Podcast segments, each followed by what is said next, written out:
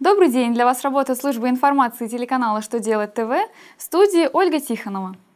В этом выпуске вы узнаете, можно ли получить имущественный вычет на ипотечные проценты, если вычет по квартире уже получен, кому позволит открывать банковские счета дистанционно, когда можно безнаказанно сообщить о незаконных иностранных капиталах. Итак, о самом главном по порядку – С 1 января 2014 года изменился порядок предоставления имущественного вычета по НДФЛ на приобретение жилья.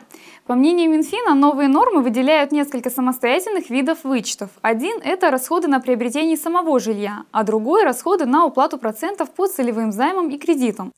Поэтому, если налогоплательщик получил имущественный вычет по старым правилам на само жилье, а проценты по кредитам в расходы не включал, он вправе получить имущественно-налоговый вычет по ипотечным процентам при приобретении еще одной квартиры. Конечно, если право на вычет возникло в 2014 году и позднее.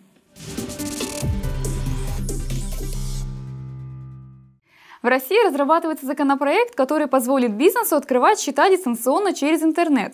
Документ включили в план мероприятий по развитию электронного взаимодействия на финансовом рынке. Поправки планируют внести в налоговый кодекс и в закон о банках и банковской деятельности. Чтобы воспользоваться такой возможностью, компании и предприниматели должны обзавестись специальными техническими средствами, которые позволят отправлять электронные документы.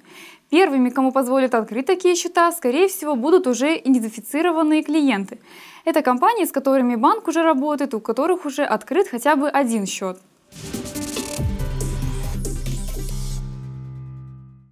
Совет Федерации одобрил закон об амнистии иностранных капиталов.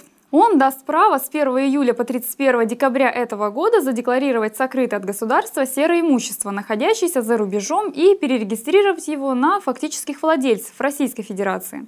При этом граждан освободят от уголовной, административной и налоговой ответственности.